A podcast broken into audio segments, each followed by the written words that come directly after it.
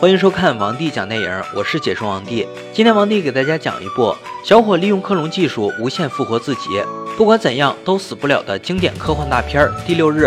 话少说，让我们开始说电影吧。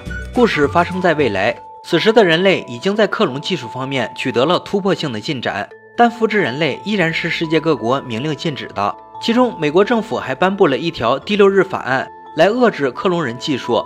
但克隆动物，比如家里的猫狗等等，却不在该法律之内。比如男主星哥家里的宠物狗，因为得了绝症，命不久矣。家里人都希望利用克隆技术将狗狗复制出一个，但星哥坚决反对。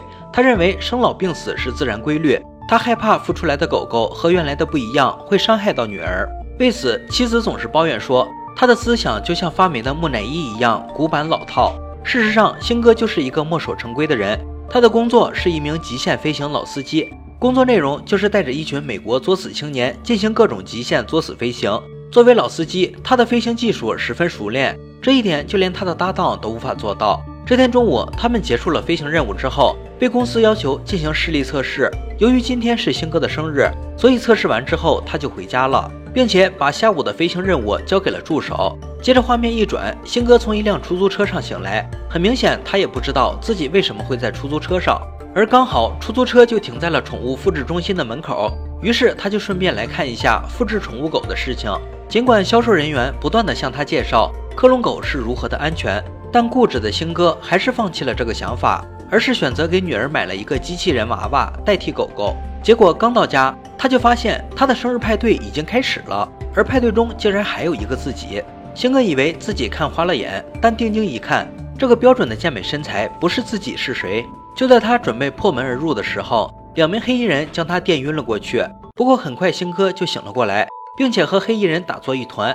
由于黑衣人带着枪，星哥一看情况不对，赶紧开车撤退。在这里，星哥向我们展示了他的开车技术，和他的胸肌一样优秀。在追逐中，他还压死了两个黑衣人，最终他的汽车冲下了悬崖，但也因此逃得一命。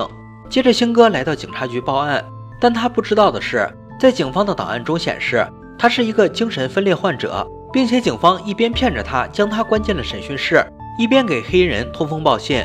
而这边，黑人的老板四眼和博士老乔出场，他们竟然利用克隆技术将被星哥压死的黑衣人复制了出来。而这项技术最牛逼的一个环节就是老乔，因为老乔可以将人类的记忆下载到一个芯片，然后再将记忆植入到复制好的身体里面。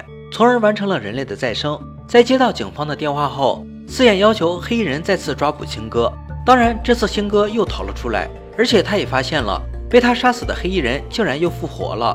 这一幕让星哥立马想到了克隆人，于是他找到了助手的家里，向助手说明了自己的遭遇。助手当然不相信，于是星哥就带着助手来到了自己的家里，看到这独一无二的健美身材，助手也终于相信了星哥的话。星哥本想杀死复制品。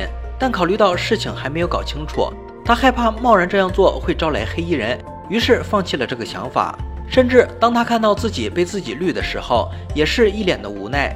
之后，星哥和助手回到了助手的家里，准备从长计议。结果突然冲进了一个叫小胖的家伙，一枪就击杀了助手。但他无意杀死星哥，在搏斗中，星哥打伤了小胖。临死前，小胖告诉星哥，助手其实是一个复制人，他是被四眼复制出来的。而此时，两名黑衣人也来到了这里。经过一番惨烈的打斗，星哥打残了他们，还打掉了其中一名女性黑衣人的手指，然后利用这根手指混进了四眼的公司。在这里，他见到了像泡椒一样泡在池子里的克隆躯体，也见到了负责恢复记忆的老乔。老乔也很识相，当即说出了男主是如何被复制的。原来那天测试视力的机器其实就是记忆读取仪器，他们正是利用这些记忆将男主进行了复制。复制完成后，他们就杀死母体，留下复制品实验观察。而他们这么做，是因为很多克隆动物和人都有一个缺陷，他们的复制品都会患上遗传病。比如老乔的妻子，事实上，老乔的妻子也是克隆人，三十年前他就已经死亡，是老乔和四眼不断的复制，才让他活到了现在。但每次他都会因为遗传病而只能活几年的时间，看着妻子每隔几年都要经历一次痛苦的折磨，老乔也很难受。而且其实他早就想脱离四眼，所以他还告诉星哥，四眼其实也是复制人。为了帮助星哥，老乔把四眼的记忆芯片交给了星哥。而此时，四眼也发现星哥潜入了大楼，为了抓到星哥夺回自己的记忆芯片，他派黑衣人将星哥的妻女全部抓了回去。而这边星哥为了营救妻女，主动和复制品摊牌。出乎意料的是，复制品竟然和星哥很谈得来。他们一边聊着自己是如何锻炼肌肉，一边制作大量的炸药，准备炸掉四眼的实验室。一切准备就绪之后，星哥独自一人驾驶飞机去和四眼谈判。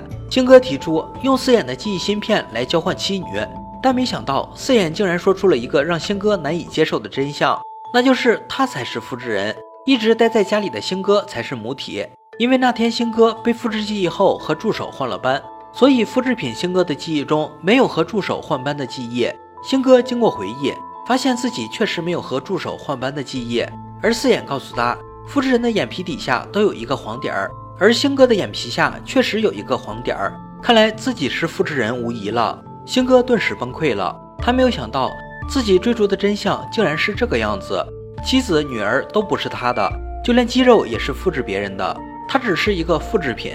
但短暂的懵逼之后，星哥又平静了下来。即便自己是复制人，他也绝对不允许四眼伤害他的家人。四眼看他这么执着，就将他打晕了过去。而这边母体星哥已经救出了妻子和女儿，并且利用直升机将他们送到了安全地带。等到复制品星哥醒来后，也趁机打伤了四眼，然后逃出了实验室。四眼因为伤口太大，已经命不久矣。于是他急忙再次制作了一个全新的记忆芯片。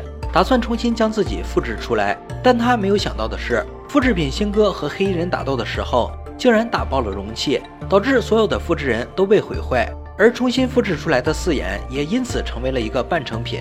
此时，复制品星哥也用枪指向了他。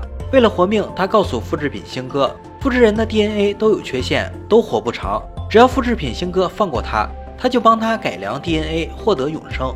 但可惜，这份言辞根本没有用。复制星哥直接毁掉了四眼所有的研究数据，并且打晕了四眼之后，他启动了炸药，最终四眼和整栋大楼化为灰烬。而星哥也用飞机救下了复制品星哥。在电影的最后，星哥还继续着自己的生活，而复制的星哥则选择用飞机去全世界旅游。至此，影片结束。第六日这部电影总的来说还是不错的，情节很棒，值得观众思考。天马行空的思维却驾驭自如。飞得很高，却没有凭空瞎扯，一切似乎有理可依。你会相信它将发生在不久之后的某一天。思维不羁却能保持条理，这是大多科幻电影所缺少的，而且能有对科技与社会的关系进行思考，甚至引发相关争论。这大抵是某些爆米花电影所无法比拟的。好了，今天的电影就讲到这里了。喜欢王弟的解说就点个关注吧。王弟讲电影有你更精彩，我们下期再见。